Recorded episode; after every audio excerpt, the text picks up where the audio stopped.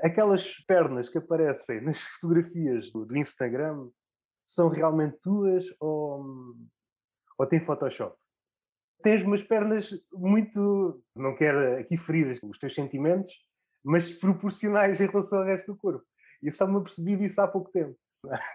A única ofensa que eu vou retirar desta premissa é que tu andas a olhar muito nos meus olhos e pouco no meu corpo, sabes?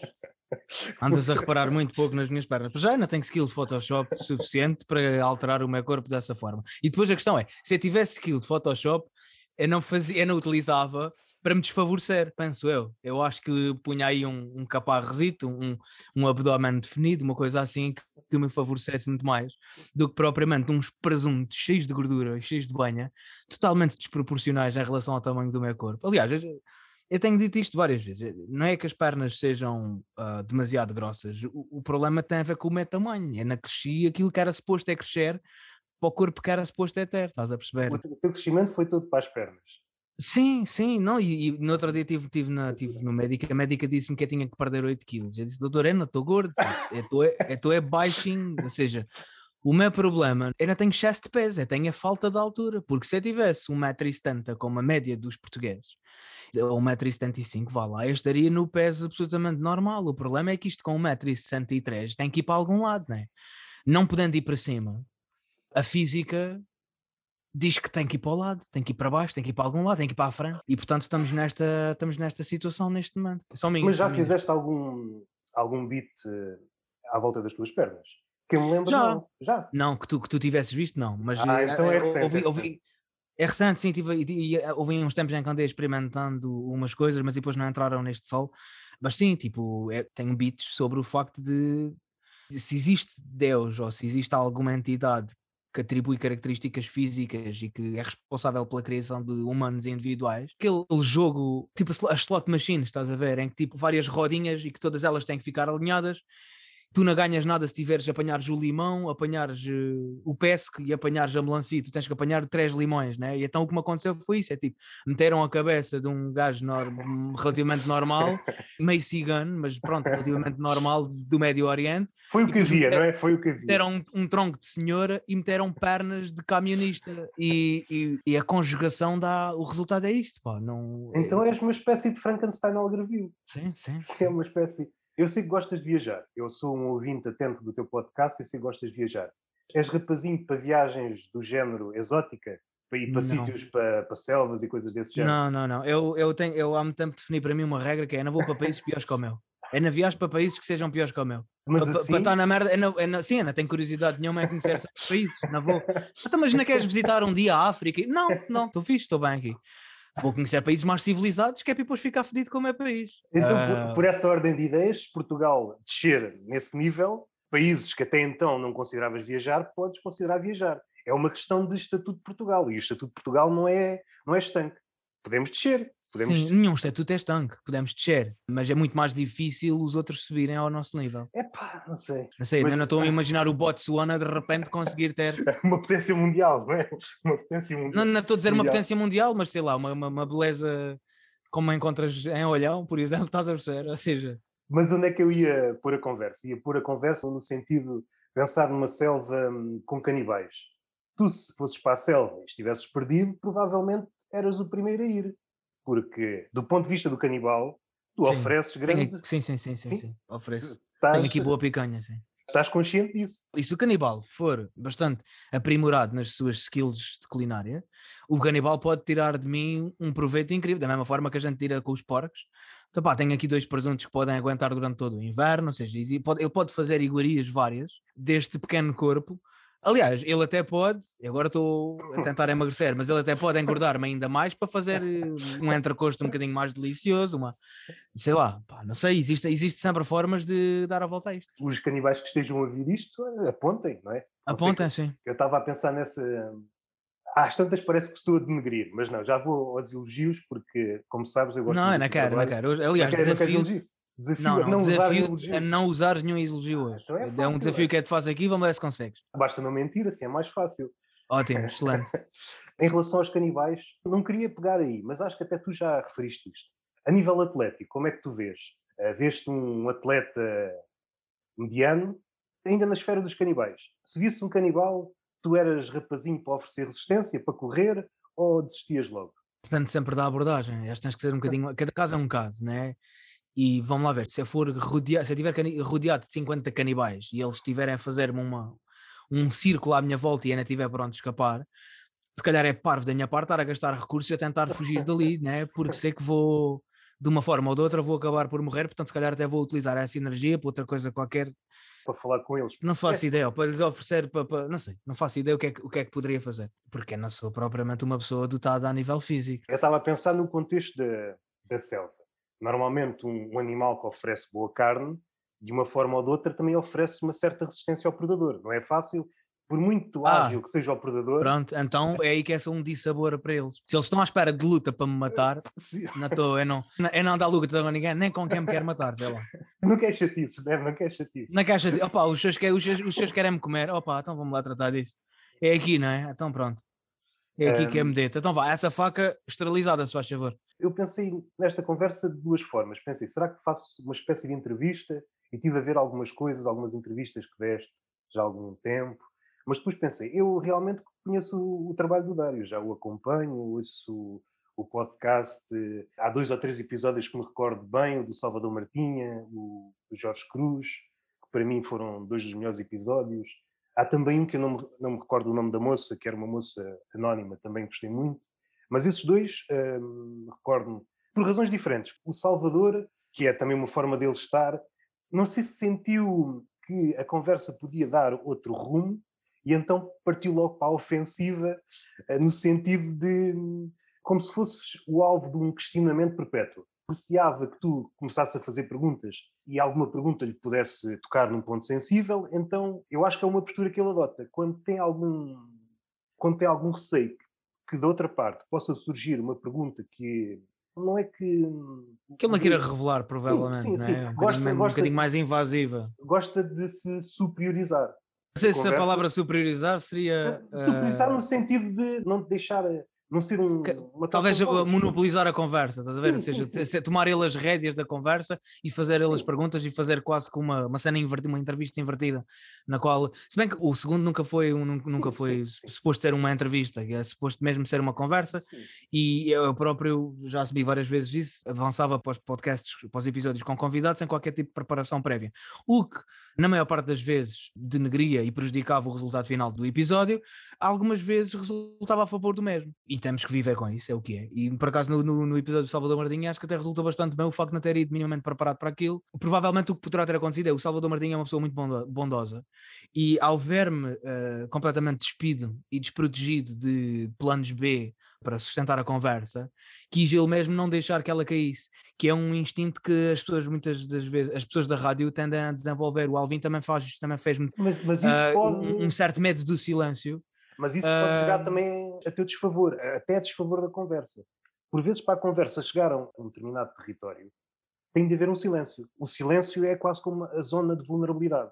Se tu continuas sempre sim. a falar, sempre a falar, sempre a falar, parece sim, mas que quem, mas quem está... ao cerne, ao cerne da questão quem está há muito tempo na rádio e quem foi, quem se calhar já vem de uma escola de uma velha guarda em que lhes foi incutido esse, esse, esse temor do silêncio, a rádio, como não tem imagem, não tem, não tem, ela não pode mesmo dar só luxo de perder, eh, de ficar ali 10 segundos em que nada acontece, estás a ver? A menos que seja um podcast ou uma coisa assim que tenha um grau de fidelização gigante e que se perceba que tenha existido uma pausa propositada de 10 segundos e, e que faça sentido para o, para o decorrer da conversa, mas em rádio não existe esse luxo e provavelmente é óbvio, sei lá, malta, malta mais da rádio, nomeadamente agora estou-me a lembrar do Alvin, vão ter sempre que puxar desses, desses galões ou melhor, não vão ter sempre puxado esses galões, mas é uma coisa que lhes está tão inata Sim, que provavelmente já. eles não conseguem fazer as coisas de outra forma. E eu já tive conversas com o Alvin que nem estavam a ser gravadas e ele conduz as conversas da mesma forma como se estivesse na rádio, precisamente deste, esta aversão ao silêncio. Mas isso aí, eu acho que na arte, e às vezes até na comédia, não sei se partilhas da mesma opinião, eu acho que o. É claro que isto depois já há várias escolas, mas eu acho que o humorista mesmo bom é aquele que domina, domina o silêncio é aquele que, se for um comediante de palco, é aquele que tu percebes que está confiante no silêncio. Uhum. Aqui o amador, ou aquele que não está à vontade com o silêncio, é aquele que apressa, tenta sair o mais rapidamente do silêncio. E normalmente, yeah. qual é o resultado? é dizes palavras a mais, é nota-se o teu nervosismo, mas isso, isso depois são escolas diferentes, e até porque estamos a viver um mundo completamente diferente do que era há 10 ou 20 anos. Hoje o medo do silêncio acho que é uma coisa mais ou menos geral. Uh, não é tanto só pelo facto de estares ou não na rádio, ou, ou estás mais ou menos ciente dos tempos, por exemplo, da internet, o pessoal cada vez tem menos atenção. É tudo muito, está tudo muito a caminhar para, para aquela lógica do TikTok. Tem que haver o estímulos, se não houver o estímulos, o pessoal, oh, ok, não acontece nada. Mas isso sempre foi um processo muito gradual, tenho ideia. Foi gradual, mas eu acho que deves ter esta noção, se calhar, mais aguda do que eu, porque tens uma irmã mais nova. Eu também tenho mais novo, mas, mas não é tão novo como a tua. Mas se eu recuar, por exemplo. Sim, mas ainda tenho confiança com ela. Mas tu às vezes pões-te assim, já não falas, mas pões-te assim não. uma espécie de biólogo do National Geographic. Pões-te assim ao longe, como se estivesse a observar um animal, e não há certos comportamentos que tu pensas, eu já não faço parte daquele mundo. A forma de ver as coisas é completamente diferente da minha. Há muito tempo que eu me senti desligado, mas repara, isso, isso, isso, é verdade para a minha irmã e temos um, um, um declive de 12 anos de existência, mas eu recordo-me perfeitamente quando andava na escola secundária, eu já sentia esse afastamento para com os meus pares, ou seja, as pessoas estavam, tinham a minha idade e eu já sentia que não, que, que não que não estava naquele mundo, ou que já era, que já, que era, era velho demais para aquela gente. Estás a perceber? Tipo, é uma espécie, não sei se é. E eles eram uh, mais velhos do que eu, mas eu já me sentia velho demais para lidar muitas vezes com aquela gente. Era malta. Ou velho demais, ou não. Eu é que era velho demais, estás a ver? Eu não sei se é esta a palavra que estás à procura que define isto tudo. Eras uma espécie de forasteiro ou estrangeiro, independentemente do tempo que tu passes com um determinado círculo de pessoas, sentes-te sempre um estrangeiro. Não é com todas as pessoas, sim, mas sim, sim, por acaso Aconteceu, aconteceu com, aquela, com aquele grupo de malta, que era uma geração igual à minha, e, que era, e não era suposto isso de existir.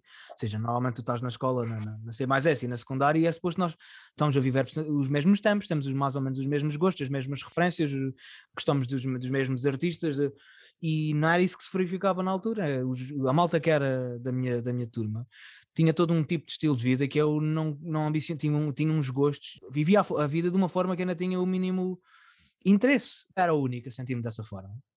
Isto não me magoava de forma alguma. Era, era mais. Eh, olhava para isto mais de uma. Hum, curioso.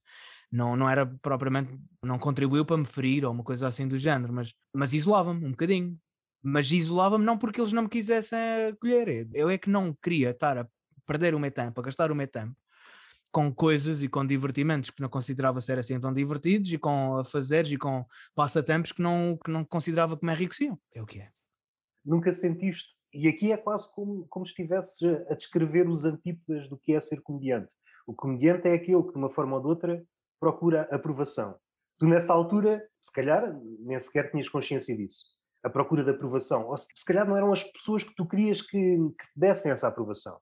É isso, é isso, é isso. Eu sofro muito dessa cena de, de aprovação. Eu, eu, lá está, como qualquer outro artista. E agora é óbvio que eu estou a fazer uma generalização muito perigosa. E se alguém ouvir isto, algum artista diz, não, mas eu não sou assim. Mas é, Sim, há artistas, muito... é um espectro. Mas a maior parte daquilo que conduz os artistas a, a, este mundo é precisamente esse. Nós gostamos de ser apaparicados, gostamos que as pessoas valorizem o nosso produto artístico e, e existe sempre essa busca de, de aprovação. Só que eu sempre tive um bocadinho esse preconceito de, ou seja, não quero que toda a gente goste da minha arte, porque se aquelas pessoas que eu reprovo de tal forma gostam daquilo que eu faço, então se calhar sou eu que não estou a fazer aquilo que eu, eu não posso ser o público para aquela gente. Ou seja, também existe muito esta questão de uma seletividade de aprovação. Tu não queres ser aprovado por toda a gente indiscriminada. Por um lado queres, subconscientemente vais sempre querer ser o, o mais unânime possível, né? mas quando, se, quando uma pessoa se põe a esmiuçar as coisas, tu dás sempre muito mais valor a elogios vindo de uma determinada pessoa do que de outra, ou, ou, ou preferes que seja um determinado núcleo a acompanhar-te e a valorizar aquilo que tu fazes do que outro, porque são pessoas que em princípio passaram, tiveram um processo parecido com o teu e que tem uma capacidade superior para julgar e para avaliar a tua posição. Enquanto que outras que estão muito mais afastadas vão uh, julgar-te, se calhar, com um maior desprimor ou com uma frieza um bocadinho e com um afastamento um bocadinho maior. E às vezes, ainda que seja tudo isso que tu disseste, às vezes é uma questão de uma compreensão mais profunda daquilo que tu estás a fazer. Grande parte das pessoas que veem um comediante, seja ele de palco, seja o que for, vão ficar-se pelo gosto ou não gosto, mas quando há um grupo de pessoas, normalmente é um grupo reduzido, que percebe as tuas segundas, terceiras intenções, seja num objeto de palco, seja num, num livro, ficas, é pá, este gajo perdeu tempo. Sim, Epá, é muito mais gratificante. De uma forma ou de outra, este gajo gosta mais de ti do que dos outros, E Claro. tu preferes este gajo, não é? Este gajo ou esta gaja. Sim, Eh, em relação a isso, eu acho que está a perder este segundo grupo. Eu acho que ficamos-nos mais por este, este tipo de, de validação ou, ou de aplausos. Isto tanto é válido no lado dos aplausos como no lado do hate.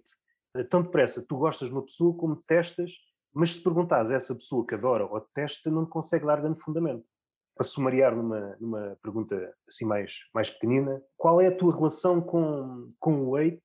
Ou melhor, qual foi a tua evolução a respeito disso? Como é que lidavas? Como é que lidas hoje? Lidas melhor? Lidas pior? Que tipo de coisas é que ainda te consegue ferir? Se é que alguma coisa que consegue ferir ainda. Ah, claro que consegue, claro que consegue. E acho que a gente pode, qualquer artista pode montar aqui uma grande fachada a dizer: não, pá, eu já estou numa. É óbvio que tudo tem a ver com fases.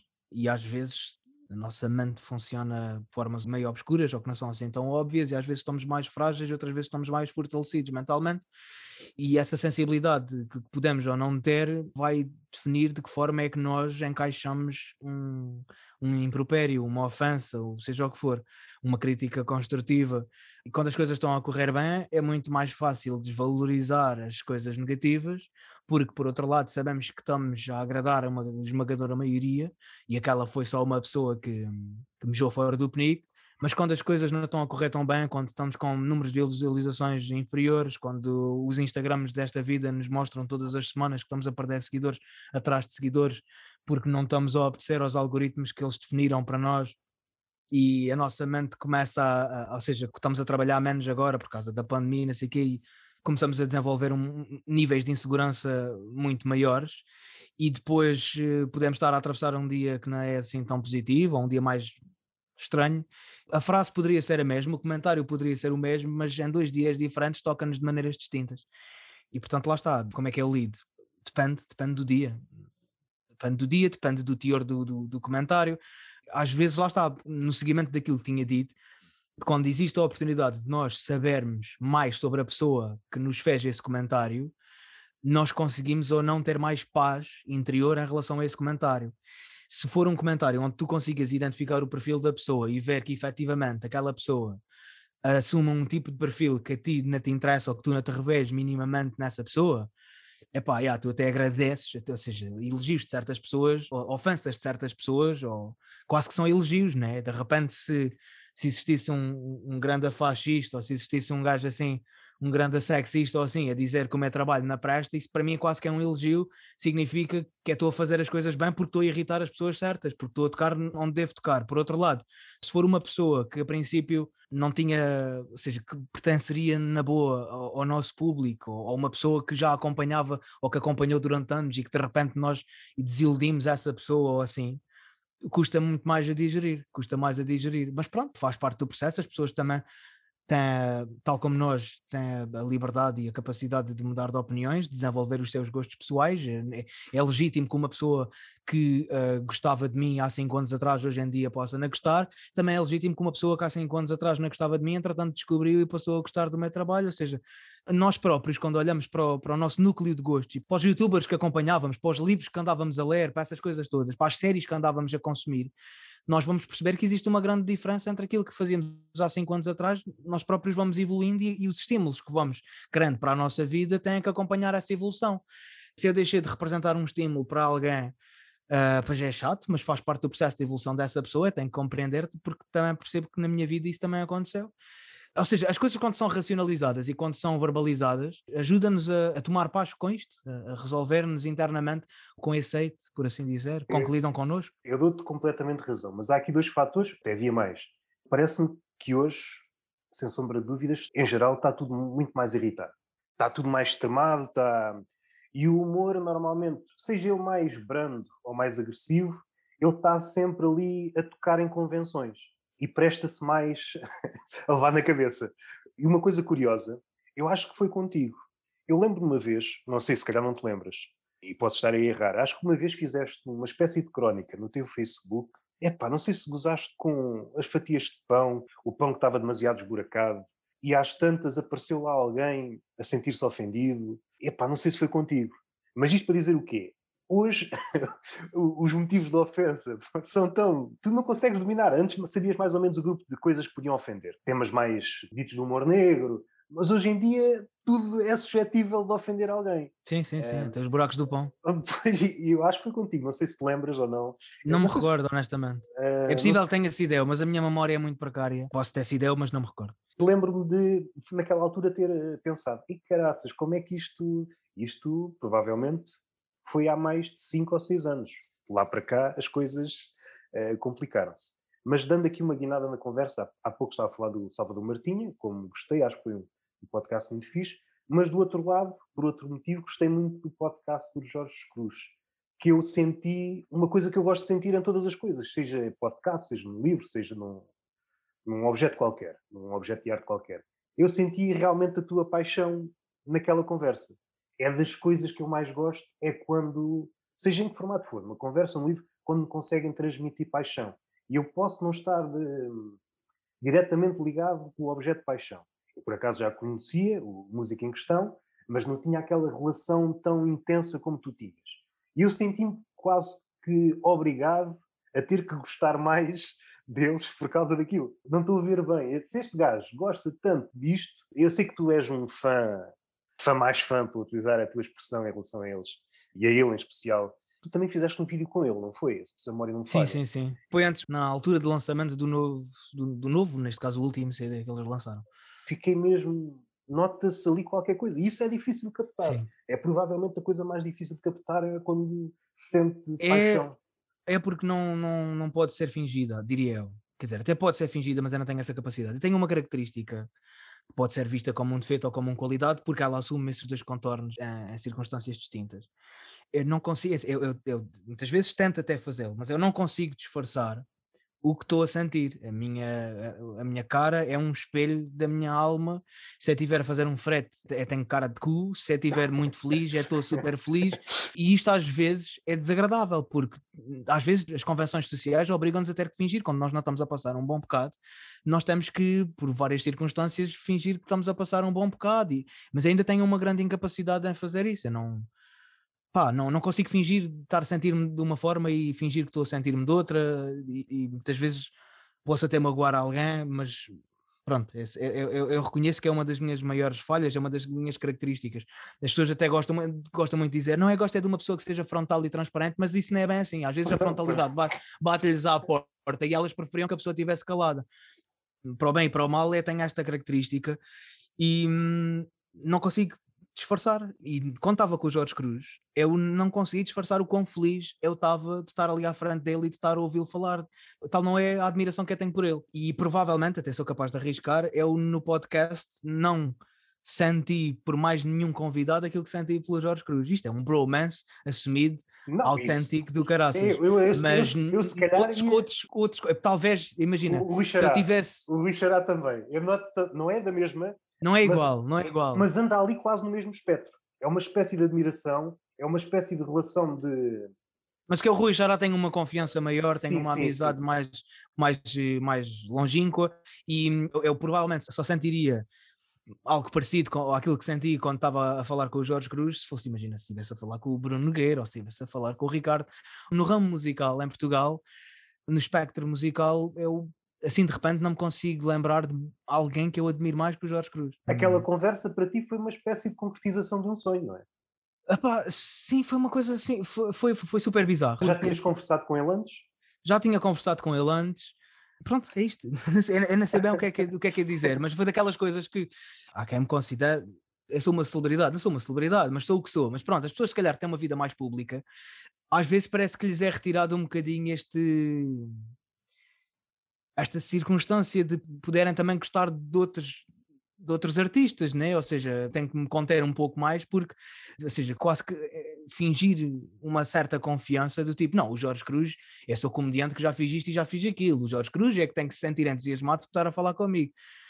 Há muitos comediantes que ainda usam muito esse fake it till, till you make it. E, e não achas que isso é um bocado inquinar esta merda toda? Porque voltando atrás na tua conversa, de alguma forma todos esperam a mesma coisa. A aprovação dos pares, e depois os pares podem variar. Eu posso querer, por exemplo, a aprovação de uma espécie de escritor que também é humorista, ou do Ricardo Pereira, Tu, por exemplo, não quer dizer que seja isto, o Salvador Martinha, e às tantas, por vezes pode dar-se o caso da pessoa até gostar do teu trabalho, mas não diz porque está sempre, será que devo dizer, será que não devo dizer, porque uhum. cria-se aqui um, não queria utilizar a expressão, mas é um baile de máscaras, porque por trás da máscara toda a gente gostava de dizer que gosta, mas tem medo que o outro, que este é o pior caso. É Há os tipo dois lados da moeda. Há as pessoas que se contêm e que não dizem para não estar. Agora vou estar aqui a incomodar o Bruno Nogueira e a dizer que gosto bem dele. Como se, tipo, como se, eu, quem é que não gosta do Bruno Nogueira? Estás a ver? Eu, e por outro lado, também existem as pessoas que lambem cus. Também tens os dois aspectos da moeda. Tens a malta eu, que às vezes até nem gosta assim tanto, mas que faz questão de mencionar que gosta só para ver se consegue retirar daí sim, qualquer sim, coisa. Sim, Nos últimos dois anos tem crescido, então no Twitter tem sido uma coisa. Antes havia uma espécie de sofisticação no lampo Hoje já não há sofisticação, é a descarada. Mas indo um bocado atrás, não será que este medo tem que ver com o facto, imaginando, por exemplo, que tu querias aprovação, quem é da comédia há, há de querer, do Bruno Nogueira, não será o medo de, por exemplo, tu dizeres gosto de ti, Bruno Nogueira, e ele de repente olha para ti, é pá, mas o teu trabalho é uma merda. Não é este medo de obter uma resposta negativa que por vezes nos afasta de dizer que gostamos de outra pessoa? Provavelmente sim. É, é, óbvio que eu tenho a certeza absoluta que o Bruno não ia ser assim delicado ao ponto. Tu és uma já, merda. Ele, tu já Agora, mas, mas, mas, se ele for como eu, a linguagem corporal dele iria efetivamente revelar aquilo que ele sentiria por mim. Se ele por acaso estendesse o tapete e dissesse, Bruno, pá, admiro-te imenso e acho que és um dos maiores, e não estaria a faltar à verdade, de facto, é isso que é sinto e é isso que é acho, mas em função disso, ou ele agradecia e segue vida, e se calhar é isso que é prefiro, porque se eu vou estar à espera que ele me dê um parecer sobre aquilo que ele acha do meu trabalho, epá, temos semanas muito complicadas para a minha autoestima e pode ser também uma, uma estratégia de, de proteção e de, de, do próprio da própria alma, né? Não sei, sim, sim, sim. Portanto, sim, acho que tens razão. E falando de amores, já falei do nome dele, mas eu acho que acho que está mais ou menos à vista. Tens uma ligação, como já falaste com o Richard, antes de ir para aqui, estive a ler um, na diagonal o TikTok e li a tua nota introdutória e li o prefácio. E aquilo basicamente é uma troca de cartas de amor entre o Dário e o Richará. E é muito bonito, quase contrasta com aquilo que a gente está a dizer. Tu, por exemplo, não tens medo de dizer que gostas do Richará e o Richará não tem medo de dizer que gosta de ti. E dito de uma forma não gratuita. Tu empenhaste Acho que o Rui Xará é muito mais generoso nesse, nesse espectro. Ele, ele faz muito mais questão de mencionar que gosta de mim do que o contrário. Uh, eu sou uma pessoa muito mais poupada nos elogios. Não significa que não sinta, que não sinta as coisas, mas uh, eu diria que o, o Xará quase que banaliza o elogio. Estás a ver? E quando a gente banaliza, a moeda perde valor, né? Eu, eu percebo que se, tu imprimes, se tu imprimes mais notas, o euro perde valor. Portanto, também tem que existir aqui uma economia para a economia do elogio tem que para ter algum valor não pode ser uh, totalmente descapitalizado e banalizado. Então podemos um... falar de um exemplo do género. O Ricardo Luz Pereira ele é conhecido por elogiar todos os humoristas. Não, não é conhecido, ele fez ah, um sim, artigo que elogiou mas... e agora é, quer dizer, fez uma cena uma vez é não, é mas, mas, mas, mas, já fez várias vezes, sempre que, que, lhe pergunto, não faz aquela lista enorme. Sim. Não será ele um exemplo disso também? Eu reconheço muito aquilo que tu dizes, não no campo da comédia, mas às vezes cotidianamente, aquela pessoa que elogia muito, elogia muito, às tantas é apenas um mecanismo de defesa. E tu percebes, é pá, tu estás a elogiar aquilo, aquilo, aquilo, é quase indiscriminadamente. Voltamos à mesma conversa, o elogio perde o peso. Tu queres sim. um elogio que tenha peso, não é? Sim. É. Sim, sim, sim. É, é, volta, voltamos novamente àquela, àquela premissa do início, que é tu tentas selecionar ao máximo as pessoas que vão gostar de ti. Tentas fazer essa filtragem, ainda que tu queiras ser unânime e consensual e que toda a gente goste de ti, ainda que tu desejes isso mais que tudo na vida, e de facto eh, uma das maiores angústias para os artistas todos, de todas as áreas, é o facto de nunca conseguirem agradar a gregos e a troianos. Vai sempre haver alguém que não goste. Quanto mais depressa nós nos resolvermos em relação a isso, mais depressa avançamos com, com as coisas todas.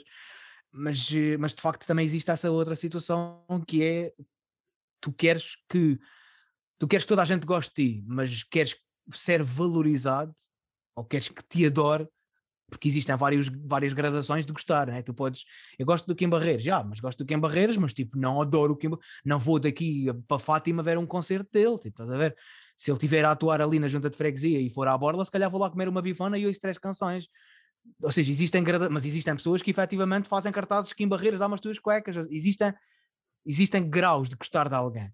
Uh, e as pessoas que tu queres que gostem de ti no maior dos graus têm que cumprir tem que cumprir uns, uns, eh, uns requisitos, tem que, ter, tem que ter. Isto vai acontecer sempre, elas vão sempre reconhecer em ti uh, alguma coisa delas. Portanto, as pessoas que gostam de mim a um nível, se calhar, um bocadinho mais próximo, de certeza que têm percursos que se assimilam ao, ao meu em uma ou outra parte, ou opiniões parecidas com as minhas, ou mas sim, mas de facto, se, se, de repente eu começasse a ser um comediante muito popular entre as pessoas que consomem reality shows e entre as pessoas que sabe-se lá mais o que é, poderia nascer um bom sinal, não é?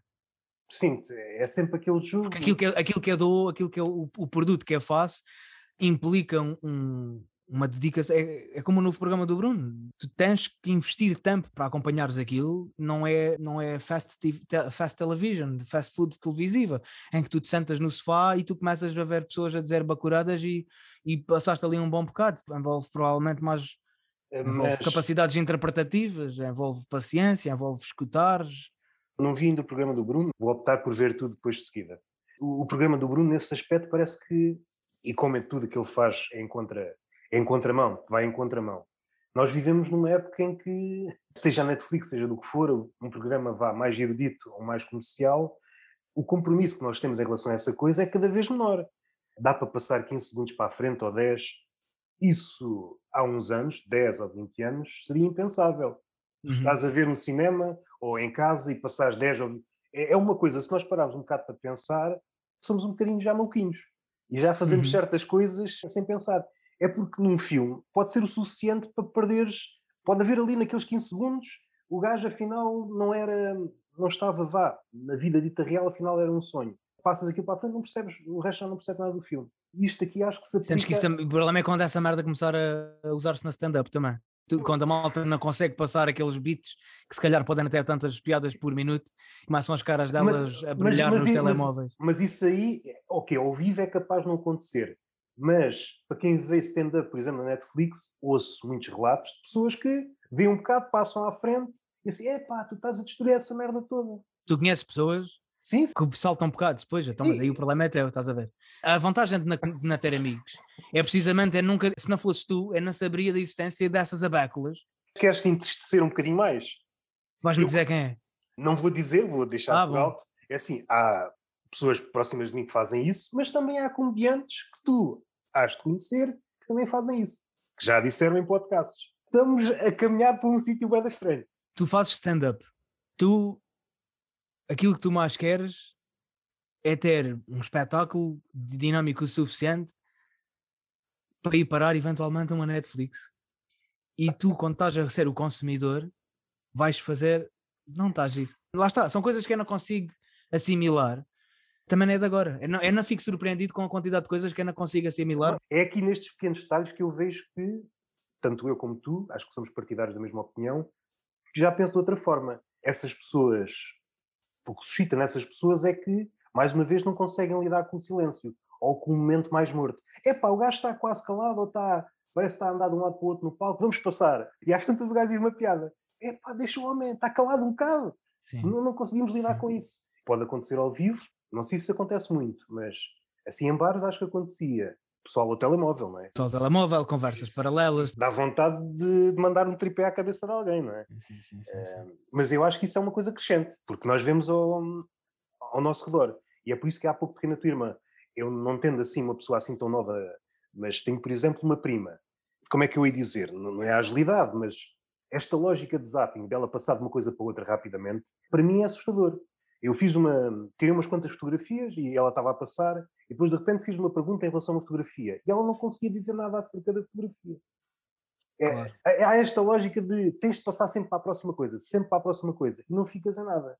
Se reparares, nós estamos ali, ou a malta que faz, que tem esse, esse, essa forma de lazer, está ali horas e horas, e depois passou o tempo, de facto, mas não reteve absolutamente nada daquilo que consumiu estão a entreter-se, lá está, estão a entreter-se, estão simplesmente a passar o tempo. E não, e não é que isso, atenção, às vezes esse tipo de, de, de consumos mais evasivos e, que não requeram tanto da nossa predisposição e de, de, às vezes eu também gosto de ver merdas que não me apetece pensar. É, também, também gosto. Todos nós, gosto. todos nós temos esses, esses, esses guilty pleasures, mas fazer disto uma rotina, um cotidiano já no nosso tempo, o attention span, a, a, capacidade que cada, cada um de nós era capaz de ter de atenção dentro de uma aula já, já era cada vez mais diminuto. E parece-me que desde lá até agora isso só se foi reduzindo com o aumento de estímulos que existe, estímulos cada vez mais visuais, mais uh, dinâmicos, mais iluminados, mais luminosos. E lá está, isto preocupa-me porque a forma mais básica de comunicação preocupa-me, quer dizer, já está a acontecer.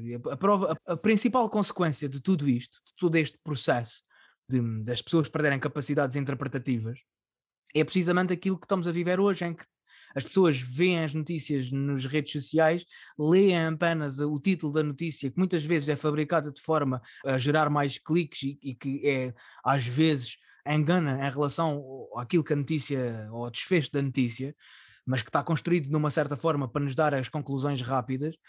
As manchetes chegam para muitas pessoas, as pessoas muitas vezes leem posts, mas não têm a capacidade de interpretar aquilo que, que os posts dizem e comentam eh, como se tivessem lido uma coisa completamente diferente, ou seja, as pessoas têm uma capacidade interpretativa cada vez mais fraca. Tenho essa sim, ideia. Sim, sim, e estou a generalizar. E não significa que não existam pessoas novas hoje em dia que não são exímias interpretadoras de texto, mas.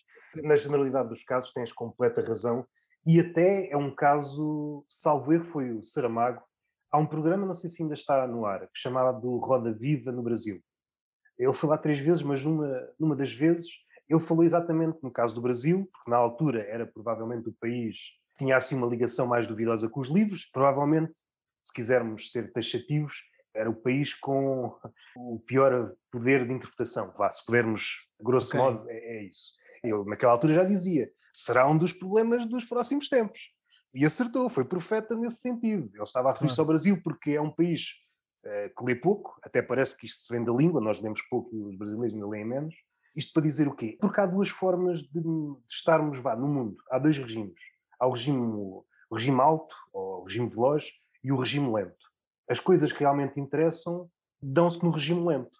Tu, quando estás a fazer arte, e seja uma pintura, seja uma escultura, seja até, por exemplo, a pensar, normalmente estás no regime lento, tu precisas de parar. E hoje a sociedade olha para o facto de estás parado quase com desdém. Tu tens de estar sempre a fazer algo. Aquela frase que todos nós conhecemos, é pá, não consigo estar parado sem fazer nada, que já está dentro de nós, não é? Já... Sempre me irritou muito essa frase, porque é precisamente aquilo que eu sou melhor a fazer e gostava que fosse muito mais valorizado, estar parado sem fazer nada, gostava que fosse muito mais valorizado, porque, pago. pago, porque eu tornei muito bom nesta área e nós, quando somos muito bons numa determinada área, temos que arranjar forma de capitalizar isso, não é? É que sou mesmo muito bom a passar os dias uh, sem fazer um corno. Sabes quem é que estragou isso? Deve ter sido os monges budistas. Eles puseram-se em pose de lotos ali a fazer voto de silêncio quietinhos e não pediram dinheiro. Praticam desapego. E lixaram isto tudo. e lixaram isto tudo. Isto aqui acho que é uma.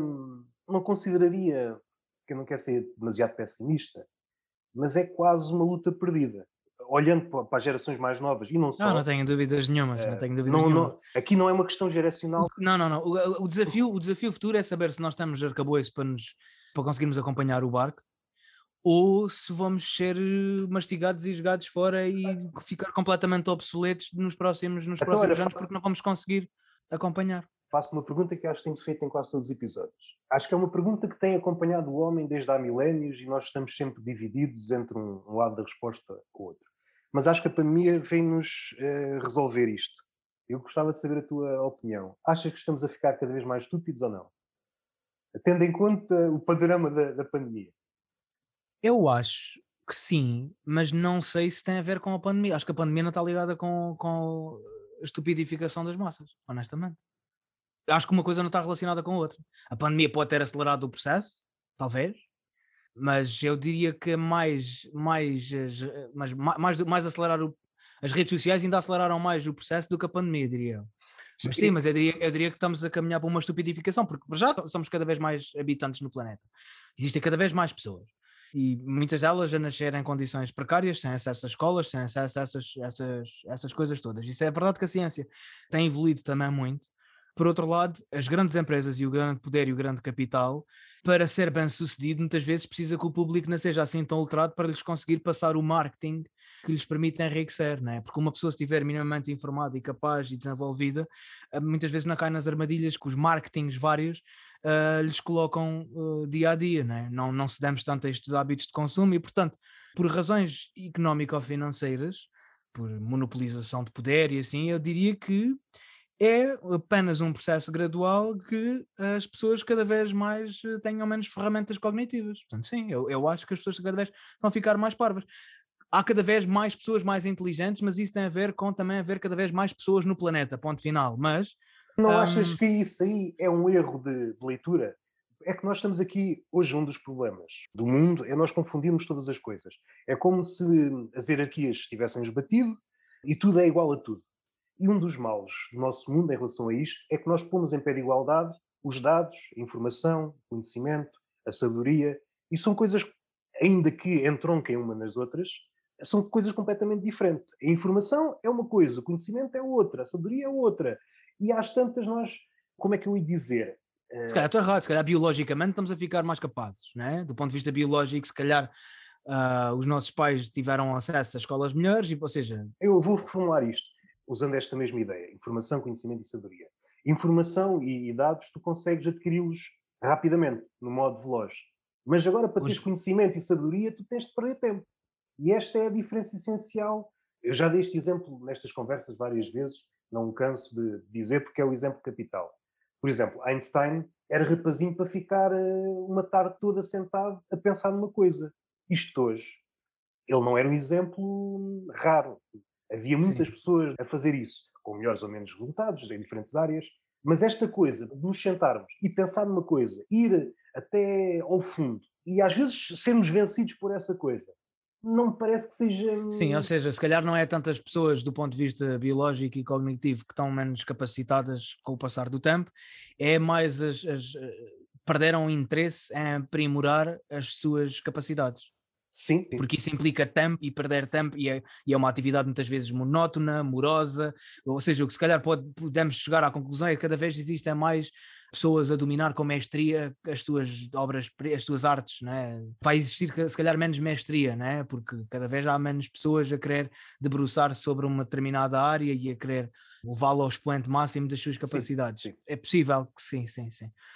Pá, mas por outro lado, os indicadores que tem, lá está, aquilo que muitas vezes acontece na, nas redes sociais, nem sempre é uma representatividade real da vida real, não é? Às vezes estamos, podemos estar a ser iludidos pelas pessoas que estão a frequentar precisamente essa determinada plataforma. Não é? Quantas vezes a gente já viu que no Twitter o mundo estava a acabar e tu sais à rua e um dia está lindo. Sim, mas, seja, mas o, o, Twitter é uma fauna à parte. Sim, mas é um quem diz o Twitter diz o Facebook, ou seja, independentemente da plataforma não, em questão, muitas vezes já vimos coisas estranhíssimas ou escandalosas estarem a acontecer e dar-nos uma impressão diferente do que é que é o mundo real e depois tu sais à rua e a maior parte das pessoas com quem tu contactas nem sequer sabe que aquilo está estava a acontecer. Mas seja... eu acho que está a acontecer um fenómeno que não acontecia há anos, não sei se já te percebeste, é que talvez há uns 5 anos ou mais, tu conseguias dividir bem o mundo real e o mundo, o mundo virtual. Hoje há, há comportamentos do mundo virtual que passam rapidamente para o outro e vice-versa. É muito mais complicado de ver hoje em dia. Sim. Porque, seja um pensamento, seja uma ideia parva, das redes sociais rapidamente, e por vezes tu perdes-lhe o rastro. E quando sabes, já está disseminada não sei até que ponto isto é, é consequência destas ideias do pós-modernismo, da geração woke, ler tudo pela mesma bitola. Pá, não sei qual será a consequência a esse nível, mas também não é por aí que a gente quer ir. Pois pá, a gente, vai, a gente não tem pressa nenhuma para descobrir, mas a gente sabe que vai descobrir, portanto. Não quer ser péssimo, é daquelas lutas que já perdemos. Tantas outras que já perdemos. Já perdemos é, tudo, é, é, já, já, perdemos, já perdemos muitas outras lutas. Já, já nessa nem é a primeira que perdemos. Falando em lutas perdidas, que pode não ser o caso, em relação à pandemia, o que é que. Aqui até posso fazer duas perguntas. Estava a pensar numa, mas pensei noutra logo a seguir. O que é que te agarrou durante a pandemia? Que hobbies é que te, te mantiveram à tona? Ou hobbies que tu podias fazer antes da pandemia, ou coisas que pudeste ter descoberto entretanto? Na primeira pandemia foi. Na primeira pandemia. Na primeira quarentena ainda é a mesma, ainda é a mesma pandemia. Sei lá, já não fui, fui informado que é a mesma, só que teve um intervalo Só que teve um intervalo. Está naquela fase já nem. Sim, sim, sim. A gente também perdeu um bocadinho esse contacto real com o tempo, não? O tempo passou a ter um valor ligeiramente diferente. Sim, sim. Já não sabemos bem em que ano é que estamos, em que mês. Sim. Na primeira quarentena foi muito à base de séries e, e filmes, não, não tanto filmes, mais séries. Mas isso que me, que me entreteve. Na segunda, na segunda quarentena, o que é que foi na segunda quarentena? A provável também tenha sido mais ou menos a mesma coisa. Sei lá, é, uma pessoa faz, é, é, é, isto, é, uma pessoa passa o dia a fazer montes e montes de coisas, mas depois não se lembra de absolutamente nada. Estou eu a ser vítima daquilo que há pouco estava a criticar. Como, como isto, é uma, isto é poesia cósmica, não é? Isto, é, isto, é, isto é poesia, isto é poesia. Aquela chicotada que tu deste naquele vulto que estava à tua frente, o chicote yeah. voltou para as pessoas, trás. As pessoas, as pessoas fartam-se com, vêm a merdas e não se lembram das merdas, não conseguem reter a informação. Até tu, o que é que fizeste na conta? Não me lembro, não me lembro o que é que fiz na quarentena. Uh, mas já, mas fiz cenas, fiz cenas. Isso estás a dizer é uma coisa.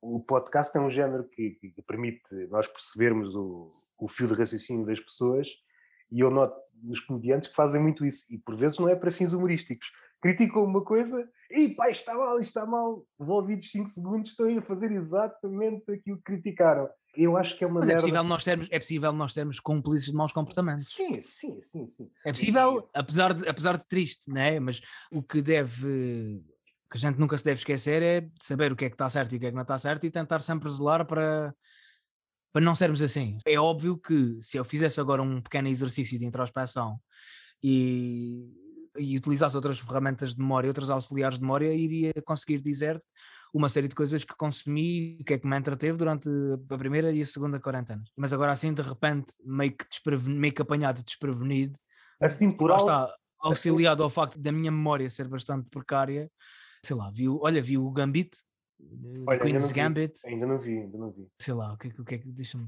Vi bastantes solos de stand-up. Na segunda quarentena descobri uma série incrível a todos os níveis, e, que é Taskmaster, versão ah, não, britânica. Não, não, conheço, não conheço. Não conheces, fazes mal, devias Faz. começar a conhecer a partir de agora. Está completamente gratuita no YouTube. Já tocaste aí, isto é também uma merda muito do nosso tempo. Esta questão de, de impingir yeah, merda. Impingir yeah. merda. Epá, o meu tempo é limitado. No decorrer de uma conversa, seja com um conhecido ou com um amigo, vai chegar um Sim. ponto em que ele vai te dizer uma coisa que tu não viste e tu vai-me fazer vergonha. sentir mal de não ter visto. Tens quase sim, vergonha quando são aqueles mas, amigos. Mas, que... mas é não sei como é que tu ali, como é que reages com isso. É quando depende muito do, da pessoa que me está a sugerir, como é que se chama? Da sinopse que a pessoa tem a capacidade de me fazer seja, vai depender sempre desses dois fatores, se eu me sinto mal ou não, porque se a pessoa diz, é pá, tens que ver aquela série sobre assassinos, não sei o quê, e eu tipo, caguei, não quero é, não, é, é, não muito variável, saber. é muito variável. Vai depender sempre da, de, de, de, quem, de quem, da pessoa que, que, me diz isso, né? E da sinopse que ela tem a capacidade de me fazer ou não, se ela me consegue vender a série ou não, mas eu, eu, eu posso, eu acho que pode conseguir vender ah, Taskmaster. Então vende-me lá a série. Então vamos lá ver o seguinte, a premissa, isto, isto foi... O Taskmaster é um produto televisivo que nasceu da mente de um comediante britânico, que é o Alex Horn, que foi ao, ao Festival Fringe, já deves ter ouvido falar desse sim. festival.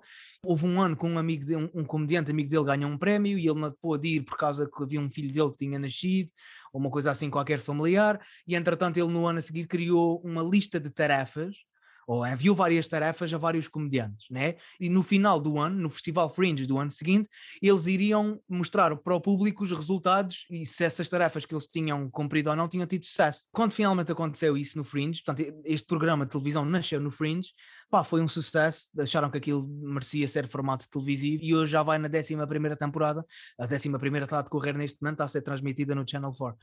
E portanto, basicamente, o conceito é esse. O conceito do programa é, é são cinco comediantes ou pessoas que estão ligadas à comédia, lá está, pessoas que têm mais ou menos o mesmo raciocínio que nós, raciocínio rápido, desconstrução uh, das frases, e essas cinco pessoas são dadas tarefas descabidas, como é óbvio, mas que estão feitas mesmo para serem difíceis de cumprir. E depois as pessoas individualmente vão cumprir essas tarefas, né? toda a gente cumpre as mesmas tarefas, mas ninguém sabe os resultados uns dos outros.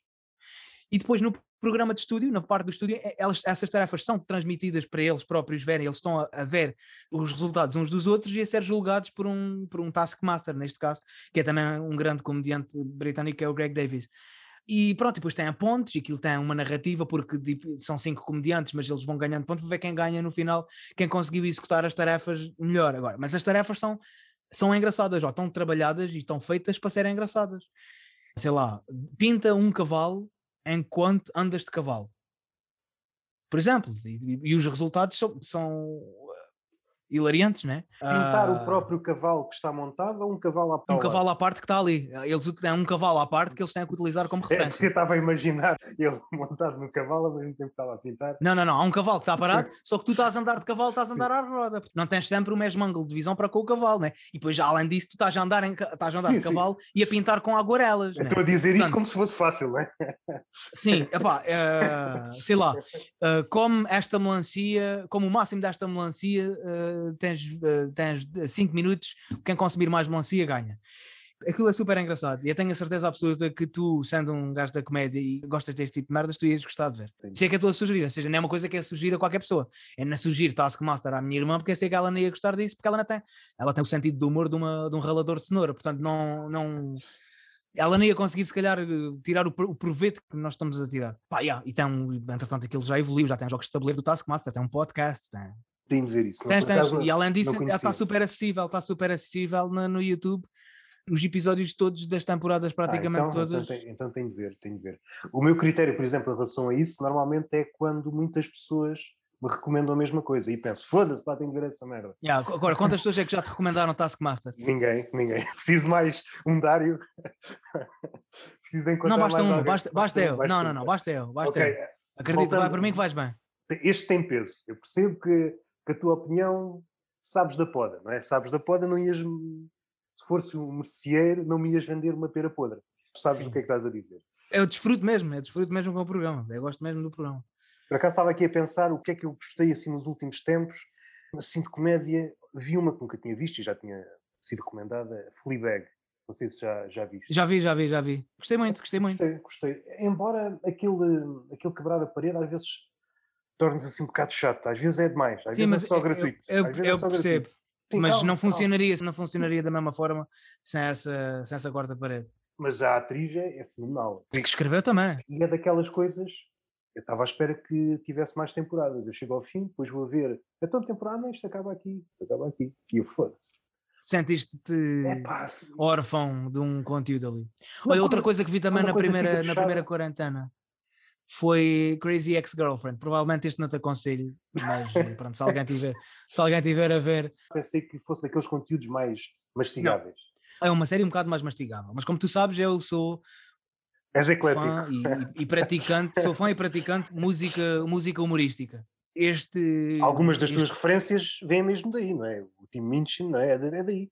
É daí. Precisamente. Tim Minchin, Flight of the Concords. Uh, o próprio Jack Black com os uh, Tenacious D e mais recentemente uma pessoa que já morreu com Covid-19, que foi o criador, o compositor das músicas que integram esta série, Crazy Ex-Girlfriend, que vale, pá, vale por isso, vale porque tem momentos musicais brilhantes, a série, apesar de ser muito mais uh, light, tem e, e aborda temas pertinentes de forma muito interessante. Parece à primeira vista que a série está dirigida para mulheres e que é uma série muito feminina, mas hum, pá, mas não é bem assim e está fixe. E lá está, dentro da desconstrução daquilo que é uma série musical, que é uma coisa que não se faz, não é? ou seja, normalmente o musical funciona ou no cinema ou no teatro, e esta é uma série que é musical e funcionou bastante bem. E fartou-se com ganhar prémios e, e o caraças e essas merdas, pronto. Assume que isto poderá não ir ao encontro daquilo que tu estás sim, à espera sim. de ver numa série. De qualquer das formas, deixa aqui isto em cima da mesa, caso um por, dia tu queiras por acaso, por acaso não... ver o trailer, vê o trailer por acaso não é o meu estilo de coisas, mas eu às vezes também gosto, gosto de ir a ver uma coisa completamente diferente, porque às vezes aí vais buscar uh, até raciocínios que, que yeah. depois podes trazer para ti. Agora não tem nada a ver, mas lembro-me de ver um documentário sobre um, uma bailarina de balé clássico. Suponho eu, pelo menos pela apresentação que eles fizeram, uma das mais reputadas, e já estava na fase decadente. Aquilo não tem nada a ver comigo. O que é que eu percebo de balé? Percebo nada, não percebo nada, mas há qualquer coisa que ficou ali que não ficou noutras coisas que eu provavelmente tenho uma ligação maior. Olha, mais recentemente, não sei se viste na Netflix, aquele documentário, não vou lembrar do nome, mas é um gajo com um povo, relata que foi nomeado para, para vi, Oscar. Vi, vi, vi, vi, vi essa merda, vi. E curti. É, é pá, ok. Esse aí era mais expectável porque eu gosto muito do mundo animal, gosto do povo, sou fã do povo. A lagareiro. Sim, sim. Mas enquanto animal, eu acho que é um animal formidável. É daqueles não era expectável ele ser tão inteligente. A quantidade de habilidades Se nós pusermos ao lado do polvo ou do outro animal, mas o polvo é um exemplo bom, o ser humano não é bom em nada. Não é o animal mais rápido, não é o animal que vê melhor, não é o mais corpulento. A única coisa que, que até então, que até ver, nos superioriza é o nosso miolo. Até ver, até ver.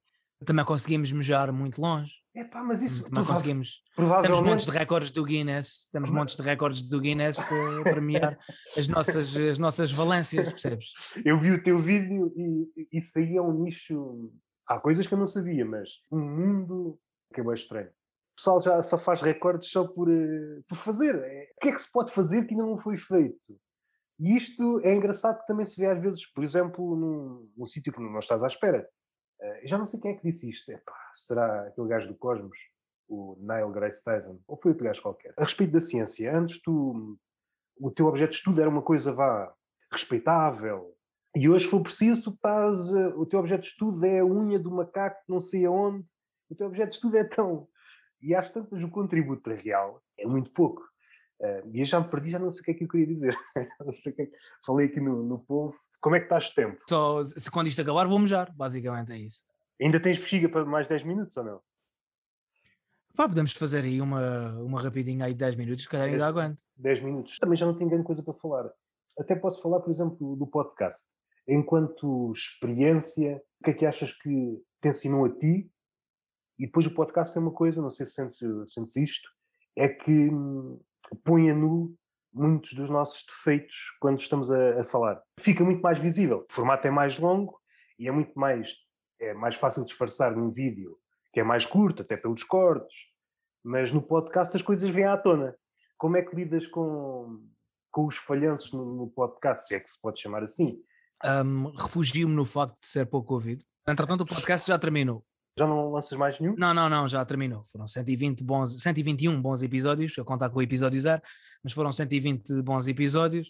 E a relação, a minha relação com, com os ouvintes é tal, de tal negligência, que eu nem sequer fiz um, um podcast a dizer que era o último. Portanto, Olha, A malta, entretanto, saber, aqui- pois é isso, a malta há de descobrir. Quando a malta ficar tipo um ano ou dois sem publicar, a malta entretanto descobre. Ah, ah, então era o, único- o Ah, último. ah. Acabou ali. Terminou, foi um ciclo que se fechou. eh, Entretanto, também estou a, a debruçar-me sobre outros projetos. Todas as coisas têm um tempo. Mas enquanto o fiz, o que me levava a fazer o podcast era precisamente este braço de ferro entre a vontade de precisar de ser ouvido, mas não querer ser ouvido. Estes pensamentos opostos, até antagónicos, se eu falar aquilo que digo no podcast em voz alta, parece quase que não tem valor nenhum, mas não deixa de ser, aquilo que é fazer no podcast, não deixa de ser esse exercício. Há muitas pessoas, atenção, cada podcast é um podcast e há podcasts que são muito bem preparados. e, por exemplo, o podcast do Pé da Mota é um podcast que ele não começa a gravar sem saber do que é que vai falar. Tem uma estrutura, todos os episódios têm uma estrutura, têm uma espinha dorsal, tem. E eu não. Os meus podcasts ganhavam ou perdiam precisamente em função daquilo que eu tivesse a sentir naquele dia e daquilo que eu conseguisse trazer para cima do para o microfone. E lá está. hum, como não eram preparados, tinham essa, essa capacidade de revelar muitas imperfeições minhas, mas, hum, mas eles também já eram desenvolvidos de uma forma para não serem ouvidos ou virais, ou seja, já o, o núcleo que, que consumia, ou que consome ainda, os episódios sempre foi muito restrito e muito reduzido. E isso dava-me um certo conforto, porque lá está, não é assim tão grave que as nossas falhas sejam expostas se forem expostas a um, a um grupo mais restrito, diria eu. É isto, não sei mesmo o que é que te dizer. eh, Não era por aí, mas sim, acho que tocaste nos pontos essenciais. É mais aquelas falhas quase, quase naturais que, desde as voltas que deres, vais ter falhas e só são visíveis pelo facto de fazeres o podcast e quanto mais longo for. Estou a pensar em coisas básicas Isto acontece género. porque aquilo é um exercício de pensamento em voz alta, que é uma coisa que ninguém no seu perfeito juízo faz. Normalmente, quando tu queres É uma falar sobre um loucura. tema. É uma É loucura. uma loucura, exatamente. Mas, é, mas eu gostei muito dessa loucura. Mas normalmente uma pessoa que quer falar sobre um determinado tema, o mínimo que se exige a essa pessoa é que pense primeiro sobre o mesmo e que reflita e que tire conclusões e que já saiba ou já tenha conclusões tiradas antes de o abordar, não é? Porque lá está, perdeu previamente tempo a pensar nesse assunto. Aquilo que eu fazia ali era, era, era cada livro sem paraquedas, era vamos lá, pode ser que abra, pode ser que logo se vê, quando chegar lá abaixo a gente logo vê. Era isso, era pensar em voz alta, às vezes chegava a conclusões, outras vezes era meio inconclusivo, e era essa também um bocado a magia, permitir às pessoas que ouviam darem o seu contributo e acrescentarem. Às vezes algumas faziam muito bem, outras chegavam à mesma conclusão que eu, inconclusivo. Lá está, o podcast, por implicar um tipo de compromisso diferente de um vídeo, as pessoas têm que estar mesmo ali a mamar com aquela merda meia hora e às vezes com convidado uma hora e tal, por ter esse tipo de compromisso, também tem um tipo de público e um tipo de feedback muito mais aconchegante.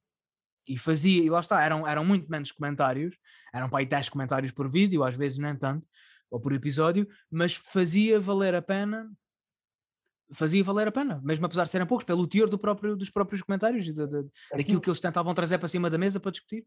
Aquilo que disseste anteriormente é, é muito interessante porque eu também sinto isso quando faço os podcasts sozinho. É que há sempre essas duas ideias de que queres ser ouvido mas por um lado tens de esquecer que estás a ser ouvido, porque a partir do momento que sabes que vais eventualmente ser ouvido, há qualquer coisa que se retrai em ti. Pões-te fora, epá, o que é que eu estou a dizer? Tem que haver aqui um aqui uma dança entre estas duas Tu só não tens filtros quando estás a falar contigo, sim, nos sim, pensamentos, sim, quando estás no banho. Aquilo que aquele podcast, a premissa daquele podcast era tentar aproximar o Dário que estava a tomar banho e que estava a pensar em voz alta nas merdas e tentar fazer isso chegar às pessoas agora nem sempre, aliás, com mais frequência do que aquilo que era desejável, o resultado desses pensamentos é uma coisa que vale a pena ouvir. Eu tenho a noção disso. Daí os números serem os que são, né? Aquilo não é uma coisa assim imperdível, não. São, é um gajo a pensar em voz alta sobre as merdas que estão a acontecer. Às vezes apetece mais fazer do que outras, mas é sempre um exercício interno felizmente muitas pessoas percebiam isso e perceberam isso, que de facto aquilo era, era um exercício e deram ao podcast o valor que deram. Outras pessoas quiseram dar mais valor ao podcast do que aquilo que ele tinha e por isso deixaram de ouvir, e outras precisamente passaram a ouvi-lo por causa disso. Eu acho que este tipo de podcasts padece do problema de todas as, as traduções. Pensarmos nesta coisa que estavas a dizer. Uma coisa é pensar, outra coisa é falar aquilo que está a pensar. E esse ato de passar da cabeça para a fala há uma tradução. Aquilo uhum. que está na nossa cabeça é muito bom, mas a partir do momento que verbalizamos, há qualquer coisa que se perde. É um problema das traduções. Tu não consegues uma tradução perfeita. Exatamente. É, por exemplo, no meu caso, é a noção depois de te ouvires, há qualquer coisa que se perdeu na tradução. Eu estava a pensar bem, ou pelo menos pensava. Mas, és tu, mas isso és tu, mas isso és tu que ouves os podcasts que fazes, pá. Tens pinta de ser esse gajo. Ouço tu... que assim vou afinando. Ai não, eu não consigo. Eu não consigo. Eu, o grave está feito, eu ouço vocês, já, já ouvi. Eu, por exemplo, noto num podcast que eu tenho, tenho já 400 episódios, é pá, estou incomparavelmente melhor agora do que estava. Mas eu falo em pequenas coisas no sentido. Mas isso não tem a ver, mas eu acho que essa evolução não se deve ao facto de tu ouvires os podcasts, deve-se ao facto de tu estares cada vez mais Sim. hábil na Sim. arte de falar em microfone, na arte, ou seja, cada, o teu raciocínio está muito mais rápido, os tempos mortos reduzem-se, essas coisas assim. Isso é, é inegável, mas há coisas que se eu não me ouvisse, se calhar não, não notaria tão rapidamente. Estou a pensar em tipo de muletas. E há muletas, não sei se já reparaste, a muleta provavelmente com mais, com mais adesão nos últimos meses ou no último ano é o Imagina. A partir do momento que tu ouves Imagina, o meu cérebro entra em curto-circuito. Eu, por acaso, houve ali uma altura, mas uh, rapidamente apercebi-me. Mas tu ouvis... Tens vários, tens o Imagina, tens o Repara, tens o Tipo, repara. Sim, por exemplo, o Ricardo Aruz Pereira tem essa muleta, o Repara. Mas a questão não é muleta se usares de vez em quando. A questão é quando tu utilizas imagina no princípio de cada frase. Como é hoje, claro. isso aí é que se torna problemático. E o facto de ouvir consigo, na medida do possível. Eu tenho de perceber também que uh, sou falível, toda a gente é falível. E agora, só para terminar, queres dizer um foda-se em relação aos sucessivos adiamentos devido à pandemia? Não estás já farto dessa merda? Epá, uh, por um lado é chato, porque uma pessoa não está a ganhar dinheiro. E isso é a parte pior. Por outro lado, eu não gosto de atuar antes de atuar. Percebes? Portanto, eu não estou. Atuar não é, um, então não é uma, uma coisa. Vou-te fazer uma pergunta. Mas quando eu estou em palco e quando acaba o espetáculo, eu adorei ter atuado. Percebes? Mas, eu, ou seja, eu não gosto de atuar antes de ter atuado. Eu acho eu que. É o, sentimento, o sentimento que precede o espetáculo, os meses, os dias, as semanas que precedem um espetáculo são, são uma tortura para mim. Por isso, adiar até quase como um, um alívio. Eu acho que era o Woody Allen que dizia qualquer coisa desse género. É aquele tipo de comediante que tem tudo, tudo congemina para ele não ir a palco, mas há qualquer coisa que é como que o obriga. E depois de estar ali, tudo faz sentido. Se ele fosse mais convicto na, na sua vontade, não tinha ido a palco. Pá, tinha aqui mais uma coisa para dizer em relação. Ah, ok, era esta a pergunta. Isto aqui é aquelas perguntas já com resposta. Do ponto de vista do público, pá, vejo-me forçado a não ir a espetáculos de stand-up, porque sou asmático e estar de máscara para mim é, é incomportável. Durante muito tempo não consigo. E, a pergunta que te faço é claro que a resposta já está dada, mas uh, qual é a experiência de atuar nesta nova conjetura? Yeah. Epá, que eu quero acreditar que o meu espetáculo vale o perigo de vida, percebes, de alguém. não, não percebes. Eu acho que, tipo, imagina. Vai um asmático é, como eu. É morrendo, morres bem, morres feliz, é o que eu acho. E é também morro feliz porque tenho o taguito no meu bolso, percebes? Ou seja, é bom para toda a gente. Imagina, um asmático depressivo é a melhor coisa que ele pode fazer é ir ao meu espetáculo, porque já vai naquela do tipo, se morrer, estou depressivo, né? Uma pessoa quando está depressiva. Pior não, uh, pior não fica, pior não fica. Pior não fica, sim. Epá, é chato, mas não é chato pelo facto das pessoas estarem de máscara, é chato, metade, é, é metade da sala e portanto muito menos calor, muito menos, eh, sei lá. Ainda não dei assim tantos espetáculos nestas circunstâncias, foram para aí três, se não me engano. Felizmente o espetáculo é suficientemente engraçado para a malta continuar a rir, mas lá está. Mas não há qualquer é coisa que se perde. Não há qualquer coisa que se perde pelo facto das pessoas estarem de máscara. Tu, quando estás no palco, não. Não sentes? Não, não se perde porque elas continuam a rir-se e elas estão completamente em blackout, portanto eu, okay, eu okay. delas não as vejo a cara, só aquilo que é retiro do público, da existência do público é o que ouço. E enquanto eu continuar a ouvir, está-se bem. Portanto, elas continuam a rir. Pensei que a máscara retrisse as pessoas para não rir. Ah, não, pelo contrário, a malta até ri, se calhar é mais porque uh, se tiver dentes podres ninguém ah, vê. Não estava a ver essa vantagem, boa vantagem, boa vantagem. Então, obrigado pela conversa, Dário. Queres promover alguma coisa? Queres promover alguma coisa? Há bilhetes à venda para o Olga Cadaval em Sintra no dia 7 de julho. Eu, são, é único, os outros dois, entretanto, já estão esgotados, portanto é isso. Agora, também não sei até, até que ponto é que a malta que nos está a ouvir é dali da zona de Sintra e quererá ir a um espetáculo meu. Não querendo ser profeta, como é que vês a pandemia? Achas que ainda vai haver outro confinamento? Olhar para o mundo, o que é que tu vês? Vai depender muito. Eu acho que em princípio vamos ter mais uma, mas Só vai mais ser uma, mais para vai a despedida. Ser... À Sim, mais uma para a despedida, mas muito, muito fraquinha. Vai ser uma, a maior parte das pessoas vai estar a cagar e vai ser a mesma. Vai ser uma que tu, tipo, no papel é, uma, é, uma, é, um, é um confinamento obrigatório, mas na prática ninguém, ninguém vai cumprir essa merda. Vai depender muito também da sede com que as pessoas vão ao pote, né? Se a malta for toda cheia de sede ao pote e forem todos aos mesmos sítios ao mesmo tempo, isto, isto vai dar merda. Porque infelizmente parece-me que o processo de vacinação não está a ser tão veloz como se gostaria, né? Mas quero acreditar que isto para o Natal, em princípio, já está mais ou menos arrumado. Não sei, vamos ver. Espero, que sim. Então dou por terminada a conversa. Obrigado, Dário. Já agora aproveito para isto ficar gravado. Admiro o teu trabalho desde há, há muito tempo. Foda-se, aguentaste tanto tempo agora, sem não, me elogiar. Epá, agora tens de levar com o elogio, desculpa lá. Não, não, não, bem, disseste, o desafio era tu chegares ao fim e não me elogiares, e agora estás a. Pronto, então não vou elogiar, fica assim, fica não, assim. Fica assim, fica, fica assim. assim. Ok, então até à Obrigado. próxima. Obrigado. Até à próxima. Obrigado, Roberto.